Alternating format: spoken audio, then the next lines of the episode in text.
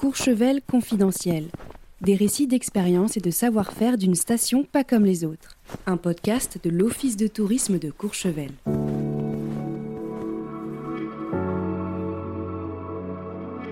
Dès son plus jeune âge, Roland Georges rêve de grands espaces et de forêts enneigées.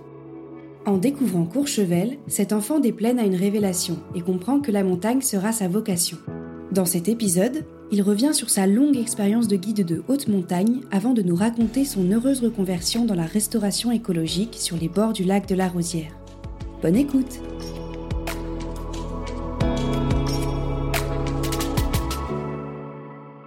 Bonjour, euh, je suis euh, Roland Georges et je m'occupe du chalet du lac de la Rosière à Courchevel-Morion. Mon rapport à la montagne, c'est quelque chose de vital qui me vient de, la, petite enfance où euh, j'avais vraiment... Euh, je savais que j'allais passer ma vie dans des endroits euh, sauvages. Et mon premier fantasme, c'était... mon premier imaginaire plutôt, c'était la grande forêt du Canada. Et puis finalement, j'ai découvert la montagne, les Alpes en été. Et je me suis dit, ben, j'aurais pas besoin d'aller au Canada. Euh, ma vocation, ça va être la montagne. Je me souviens de la première fois que je suis monté à Courchevel.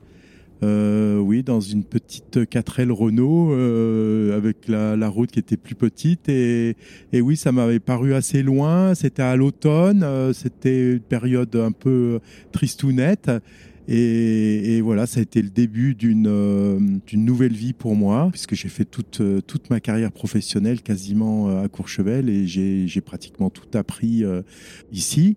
Et voilà, sachant que j'ai pas grandi mon enfance et mon adolescence, j'ai passé en plaine, dans un endroit vraiment tout plat. J'étais d'abord à Val d'Isère, hein. j'ai failli rester à Val d'Isère, et puis je suis venu à Courchevel avec, avec ma future épouse. Et, et donc ça a été le début d'une nouvelle vie. Elle, elle avait ses parents euh, qui étaient euh, là sur Courchevel.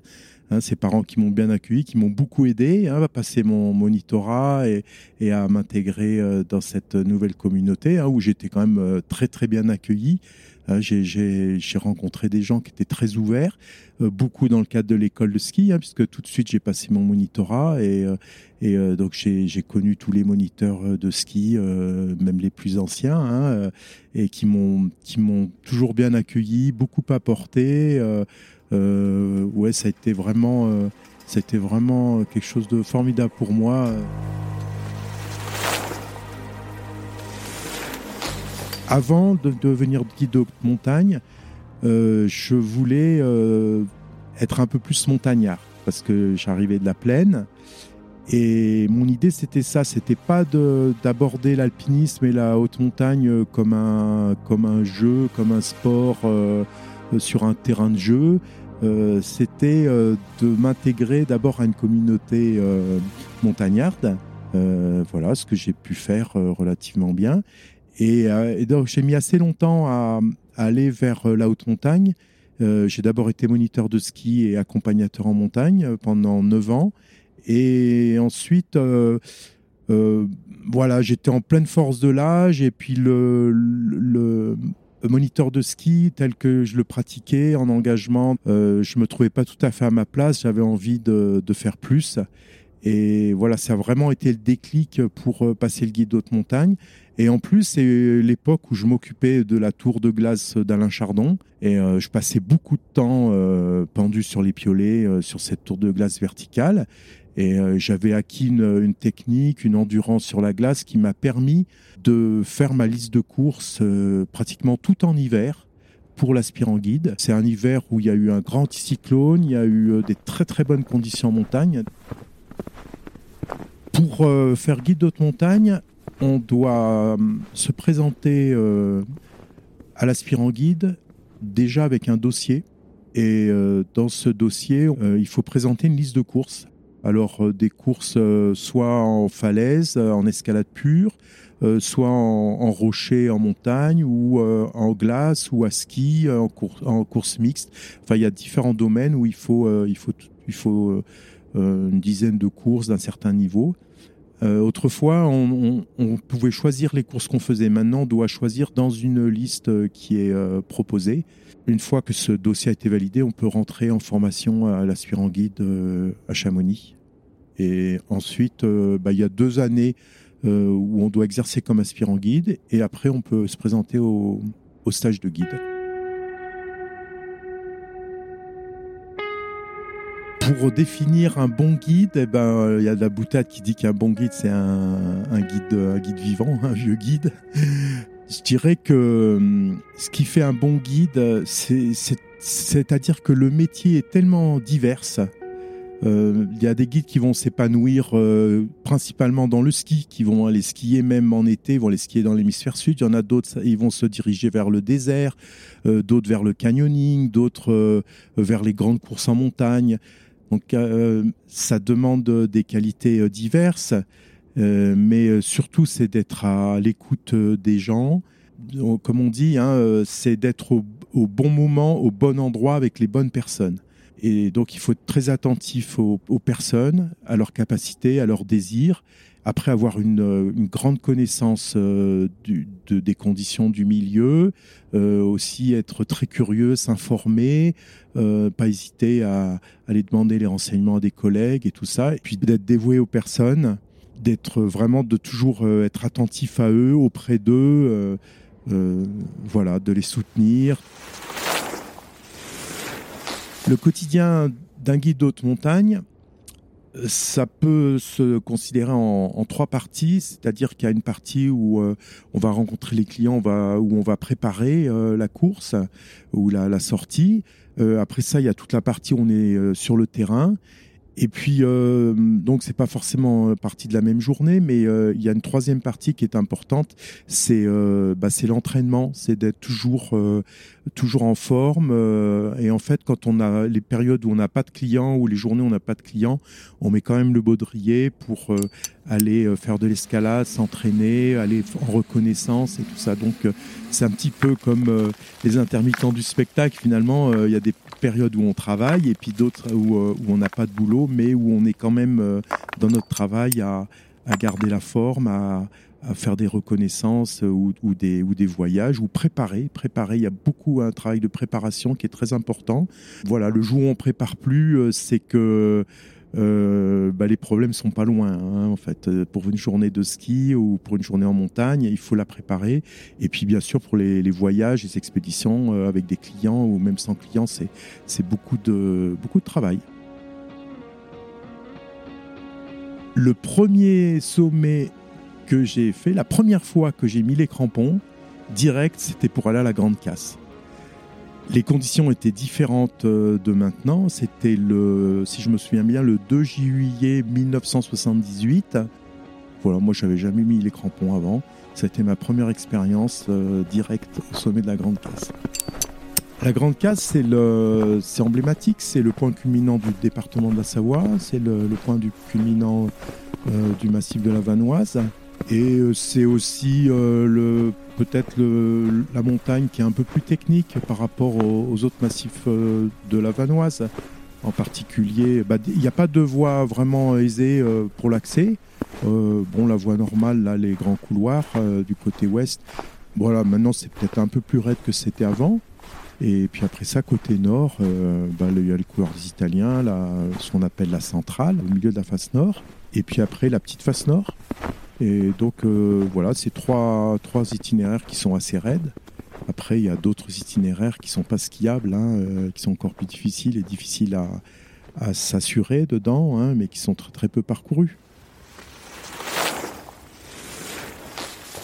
Si on compare euh, les montagnes de Courchevel aux montagnes du reste du monde, parce que bon, j'ai eu l'occasion, euh, comme euh, guide de haute montagne, d'aller dans de nombreuses stations, nombreux massifs différents. Le profil des montagnes, je connais pas d'autres endroits mieux adaptés au ski alpin que ici. Ça, euh, c'est clair, parce qu'on est sur des alpages qui ont été entretenus depuis des siècles et qui ont finalement qui ont été préparés pour être enneigés, quoi, et pour pouvoir skier dessus. Après, il y a aussi le paysage qui est très ouvert, qui est très harmonieux contrairement à d'autres endroits où on est plus écrasé par les montagnes, où il y a, plus de rochers, c'est un, panorama qui est apaisé. Et puis après, bah oui, les équipements pour, pour l'hiver, c'est unique. Hein. Il suffit d'aller skier, même dans d'autres grandes stations. Quand on revient ici, on se rend bien compte que voilà, il y a ça, il y a quand même une différence. Et euh, après, euh, pour l'été, en tant que guide de haute montagne, je dirais pas simplement Courchevel, mais la région, le massif de la Vanoise, je dirais c'est le, massif de l'alpinisme heureux, c'est-à-dire que on peut emmener des enfants, on peut aller en famille, euh, et on a quand même peu de risques de se prendre des séracs ou des chutes de pierre sur la tête et tout en, découvrant les, glaciers euh, et la haute montagne. En plus, on a, bon, des refuges qui sont bien améliorés. Donc pour l'été, euh, comme guide de haute montagne, euh, ouais, c'est une région quand même qui est sympa. On peut prendre les gens vraiment à zéro, tout jeunes, et les garder longtemps, et après pouvoir les emmener dans d'autres endroits, les progresser avec eux. Et pour le ski, pareil, hein, j'ai vraiment eu l'occasion d'avoir des gens débutants, en particulier une famille d'anglais. Je les ai eus débutants, débutants, et euh, et on a on a été on a été dans tous les continents de la terre. Euh, enfin, c'est des belles histoires, quoi. Hein.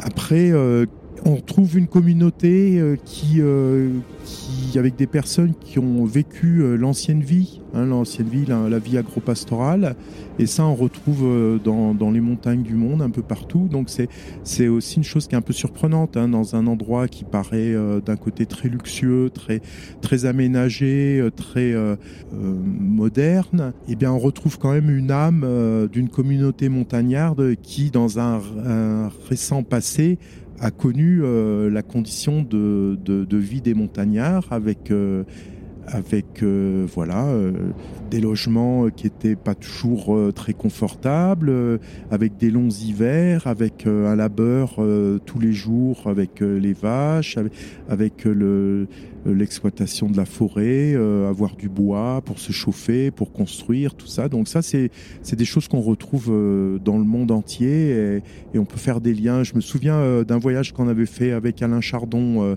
dans l'Atlas marocain et où il était très touché de voir les petits bergers, se rappelant lui-même son enfance où, où, il partait avec les vaches pour garder les vaches et euh, où il avait appris à s'endormir instantanément euh, sous un arbre parce qu'il s'ennuyait tellement en faisant ce travail qu'il euh, avait appris à s'endormir et même, même adulte, il était capable de s'endormir n'importe où en quelques, en quelques minutes. Voilà, c'était Alain Chardon. De haute montagne, c'est un métier dangereux. Euh, moi, c'est un peu aussi pour ça que j'ai arrêté. J'ai eu l'impression d'avoir grillé tous mes jokers. Et quand je repense euh, rétrospectivement à des situations où je suis allé, je pense qu'il y a pas mal de fois où j'ai quand même eu beaucoup de chance. J'ai pas envie de rentrer plus que ça dans la statistique euh, des accidents. C'est aussi ce qui m'a incité à changer d'activité. D'autant plus que j'ai eu un gros accident euh, dans une avalanche en Mongolie en, 2006. Et euh, voilà, où j'ai une fracture, grosse fracture du, fémur. J'ai mis deux ans à m'en remettre. Et puis récemment, bah, je m'étais aussi cassé l'autre jambe. Donc euh, voilà.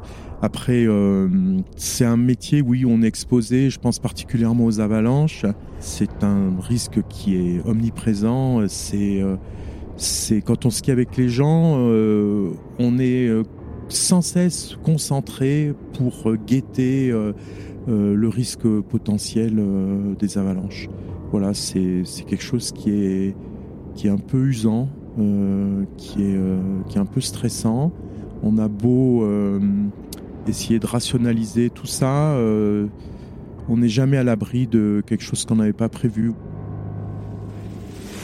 Je me suis senti en danger sur le moment. Euh, c'est pas toujours, euh, c'est pas toujours évident. C'est plutôt rétrospectivement euh, qu'on qu'on se dit, euh, là là, là, il aurait pu vraiment m'arriver quelque chose. S'il y a une fois où j'ai eu très peur, avec un collègue, c'était pendant que je faisais ma liste de courses justement pour le guide. j'ai fait l'arête Kufner, donc c'est une arête qui monte au, au Mont Maudit qui a un itinéraire assez technique, enfin euh, voilà, d'envergure. Hein. il n'est pas très difficile, mais c'est euh, vraiment la haute montagne. Euh, et c'était la mode à l'époque. On avait des chaussures de montagne en plastique, des coques plastiques, et on arrivait assez facilement à fixer des petits skis dessus. Donc on faisait les courses avec les petits skis sur le dos, et puis à la descente, et eh ben on, pouvait skier comme ça, c'était plus facile pour redescendre. Et là, du sommet du Mont Maudit, on a chaussé les skis, en descendant euh, la pente nord du Mont Maudit, euh, il y avait de plus en plus de neige. Et à un moment, on s'est retrouvé avec plus d'un mètre de neige poudreuse, euh, de la neige, de la neige formidable, quoi. Mais, vraiment la trouille que ça parte en avalanche et, et que on soit tous les deux submergés, pris dans, dans, dans, une avalanche. Là, vraiment, rétrospectivement, ouais, j'ai Enfin, non, sur le moment, j'ai eu, j'étais vraiment, j'avais vraiment la trouille. Régulièrement, euh, on est amené à faire demi-tour, à renoncer, euh, parce que, euh, comme je disais, c'est bien faire son, son travail, c'est être au bon moment, au bon endroit avec les bonnes personnes. Et quand il y a un de ces éléments qui fonctionne pas, eh bien oui, il faut, il faut faire demi-tour, il faut, renoncer. Euh, c'est pas toujours possible. Des fois, on est sur des itinéraires. Euh, euh, enfin, on, fait de la randonnée itinérante, par exemple sur une haute route Chamonix-Zermatt. Euh, on peut pas faire demi-tour parce que faire demi-tour, on s'exposerait au même risque que continuer. Donc là, on est vraiment obligé obligé de, d'avancer, de, progresser, d'aller dans le refuge suivant qui nous attend. Et là, là, c'est vraiment, vraiment on est tout concentré sur, euh, sur tout. Euh, c'est difficile parce que quand vous avez un groupe de, de 5-6 personnes que vous devez vous espacer à, à 50, 60, 100 mètres les uns des autres pour éviter le risque d'avalanche, eh bien la personne qui est derrière, elle est à, elle est presque un kilomètre quoi de vous. Euh, dans le brouillard, euh, bah, vous savez pas. si vous n'avez pas donné une radio euh, à la personne qui est derrière, c'est très stressant. À chaque fois qu'on se regroupe, on ne sait pas si tout le monde va arriver. Il y a vraiment des situations où on n'a pas pu faire demi-tour et où c'est vraiment vraiment difficile.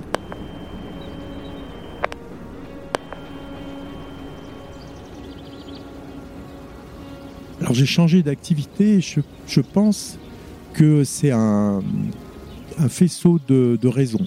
Euh, il y a eu la question de, euh, de mes accidents aux jambes. Donc il me restait une bonne jambe après mon accident en Mongolie euh, que j'ai cassé bêtement en faisant du slalom géant avec, des skis de en avril 2019. Donc je, je, me sentais un peu enfin, physiquement diminué pour pouvoir emmener des clients. J'avais aussi euh, proposé à la commune de Courchevel euh, d'ouvrir l'hiver lorsque ça serait possible de chauffer euh, le chalet. Et là, eh ben, ils ont été très très réactifs. Hein. En même pas une année, ils ont voté le financement, fait les appels d'offres et les travaux. voilà. Et puis peut-être aussi dans mon fort intérieur, je sentais pour moi la le besoin de, de, faire évoluer euh, ma, mes pratiques, euh, ma profession et euh, aussi de d'aller vers maintenant on appelle ça un plus de sobriété dans dans ma vie, dans mes déplacements, parce que guide haute montagne, ben, on voyage beaucoup, on se déplace beaucoup, et en plus cette opportunité de pouvoir ouvrir le chalet de la Rosière toute l'année, quasiment, de me diriger vers euh, ce qu'on appelle maintenant euh, un tourisme 4 saisons, hein, qui est encore pas évident, mais euh, vers lequel on va tendre, hein, puisqu'on a fermé le 24 avril. Et l'idée est de rouvrir le 26 mai, donc c'est un, petit mois de fermeture. Et puis à l'automne, pareil, peut-être que dorénavant on ira jusqu'à la Toussaint, au moins les week-ends, et on fermera vraiment fin octobre-novembre pour rouvrir début décembre. Il y a quelque chose de très intéressant au niveau de Courchevel. Euh, Là, il faut, il faut vraiment qu'on devienne plus qu'une station de ski. Hein. Puis on essaye dans chaque domaine de cette petite entreprise de, de prendre les options du développement durable. voilà, c'est pas évident du tout. Hein, je vous le dis tout de suite. au niveau du choix des, euh, des fournisseurs, des produits euh, pour le déplacement, les, ravitaillements, tout ça. Euh, donc on a un petit kangou électrique. après, bah, l'hiver, tout l'hiver, je ravitaille à ski. Hein, j'ai pas de motoneige. Donc j'ai une poulka. Je, mets tout le ravitaillement dans la poulka et je descends en bas, on chauffe au bois. Enfin voilà, on essaye dans tous les domaines euh, avec la, nourriture bio au maximum ou de toute façon au plus possible local, euh, des produits frais. Je vais au marché tous les deux fois par semaine à Moutier. Voilà, on essaye de faire quelque chose qui soit euh, satisfaisant. L'hiver, notre travail au chalet de la Rosière, c'est vraiment magique parce qu'on accède à ski, euh, à pied ou en raquette, suivant la qualité de la neige. Et euh, on arrive là, dans notre petit chalet, avec des traces euh, d'animaux autour. pas beaucoup, hein, pas beaucoup de traces quand même. Hein. On aimerait bien qu'il y en ait un petit peu plus. cet hiver, j'ai vu des mouflons, des traces de renards, de lièvres communs, euh, de loups peut-être, je sais pas. Comme il y a beaucoup de chiens aussi qui passent, de gros chiens, on n'est jamais très sûr si c'est un loup ou des gros chiens. Et, et puis voilà, ben on, on, allume le poêle à bois. Et puis après ça, ben on prépare euh, nos mises en place euh, pour, pour le, les repas Donc l'été, c'est un peu plus facile, on peut accéder en voiture. Mais euh, là, toute l'équipe, toutes les personnes qui travaillent avec moi, elles sont, enchantées de, travailler ici. Et puis, euh, on a une clientèle qui est, extraordinaire. Bah, déjà en hiver, les gens, ils ont marché au moins une demi-heure, donc ils sont tout calmes, tout apaisés, tout tranquilles. Et puis, euh, puis l'été, bah, l'été c'est vraiment sympa aussi. on a beaucoup de chance de, d'être dans, cet endroit. Euh, depuis ma cuisine, euh, voilà, je vois, je vois la forêt, la montagne, euh, je vois même le lac. En fait, c'est l'aboutissement d'une vie. C'est tout mes tout mon imaginaire d'enfant que je retrouve que je retrouve là à faire quelque chose qui me plaît qui sert où je peux prendre des options qui sont satisfaisantes et faire plaisir aux gens non c'est je suis vraiment heureux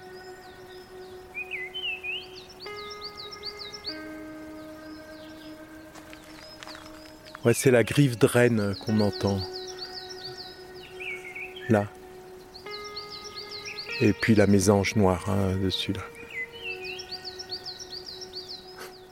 Au lac de la Rosière, bah, j'ai trouvé euh, l'imaginaire que j'avais euh, de, de l'espace dans lequel j'avais envie de vivre. C'est-à-dire qu'il y a un lac, un petit lac euh, de montagne qui vient du surcreusement qui a été fait par les glaciers autrefois et qui est vraiment voilà une couleur turquoise, euh, une forêt euh, de conifères, hein, des épicéas principalement, mais il y a aussi des sapins, des pins. Et donc là, cet hiver, beaucoup de, ciel bleu. L'hiver, c'est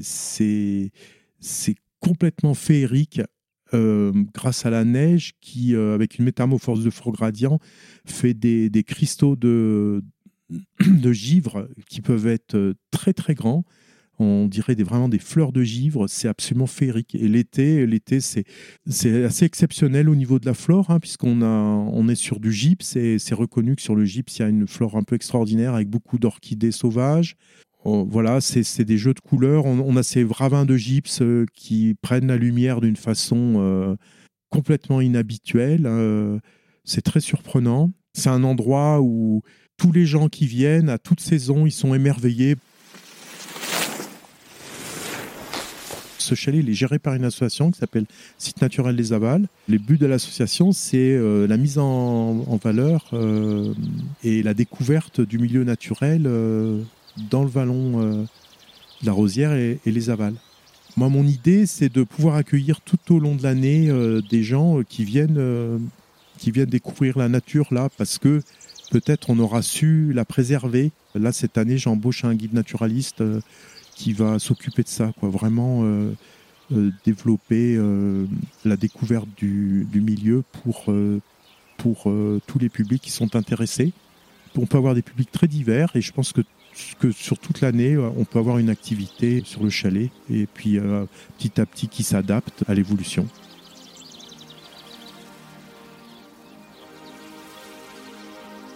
si j'ai un ami de passage et que vraiment je veux lui faire découvrir l'endroit que je préférerais sur euh, Courchevel, je pense que je l'emmène euh, faire une voie d'escalade dans les avals à la paroi de la Grande Val parce que c'est la, belle escalade euh, qui est très agréable. Et on a une vue donc sur le vallon des avals qui est complètement bucolique. Et on, voit le Mont Blanc, on voit le Grand Bec, on voit Belle-Côte, on voit le glacier de Gébroula, on voit, on a, on a vraiment une vue euh, très très large sur les, sommets environnants. La Porte État, bien sûr. Je pense que c'est là que je l'emmènerai euh, pour partager avec lui quelque chose que j'aimerais à la falaise de la Grande Val.